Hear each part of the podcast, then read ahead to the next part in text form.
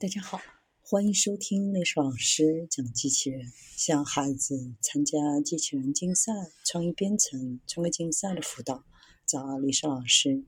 欢迎添加微信号幺五三三五九二零六八，或搜索钉钉群三五三二八四三。今天历史老师给大家分享的是探索太空的太空机器人。Wellmeter 是印度制造的人形机器人。它是为印度空间研究组织加加尼安任务的项目而设计的。第一次载人航天计划定于2022年。它是印度最新的机器人之一，可以执行所有基础程序，如环境、生命支持系统监测。它可以模仿宇航员的某些知识，在发射当中这是必不可少的。印度空间研究组织研究人员也在努力使。W e l m e t r e 能够与其他宇航员聊天。Daedalus，Daedalus 是由欧洲航天局设计和创建的，外形看起来像一个仓鼠球，配备了立体摄像机、辐射计量计、温度传感器和 3D 测绘激光雷达设备。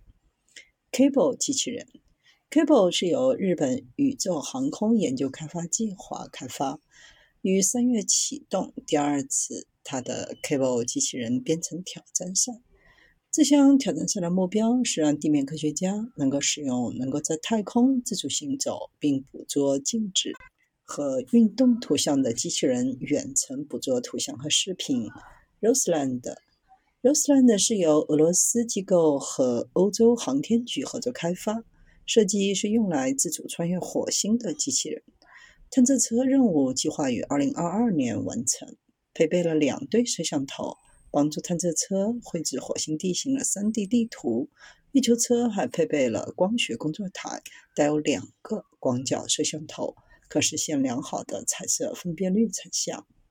毅力漫游者，毅力号火星车于2020年7月登陆火星。它有一个灵敏的麦克风来记录在火星表面上移动的声音，记录了机器人的第一次撞击。毅力漫游者借助立体成像系统、矿物学拉曼光谱仪、录音麦克风和实时数据来处理进行研究。嫦娥五号机器人飞船，嫦娥五号是中国发射的一艘机器人航天器，于2020年第一台用于小行星采矿的同类机器人。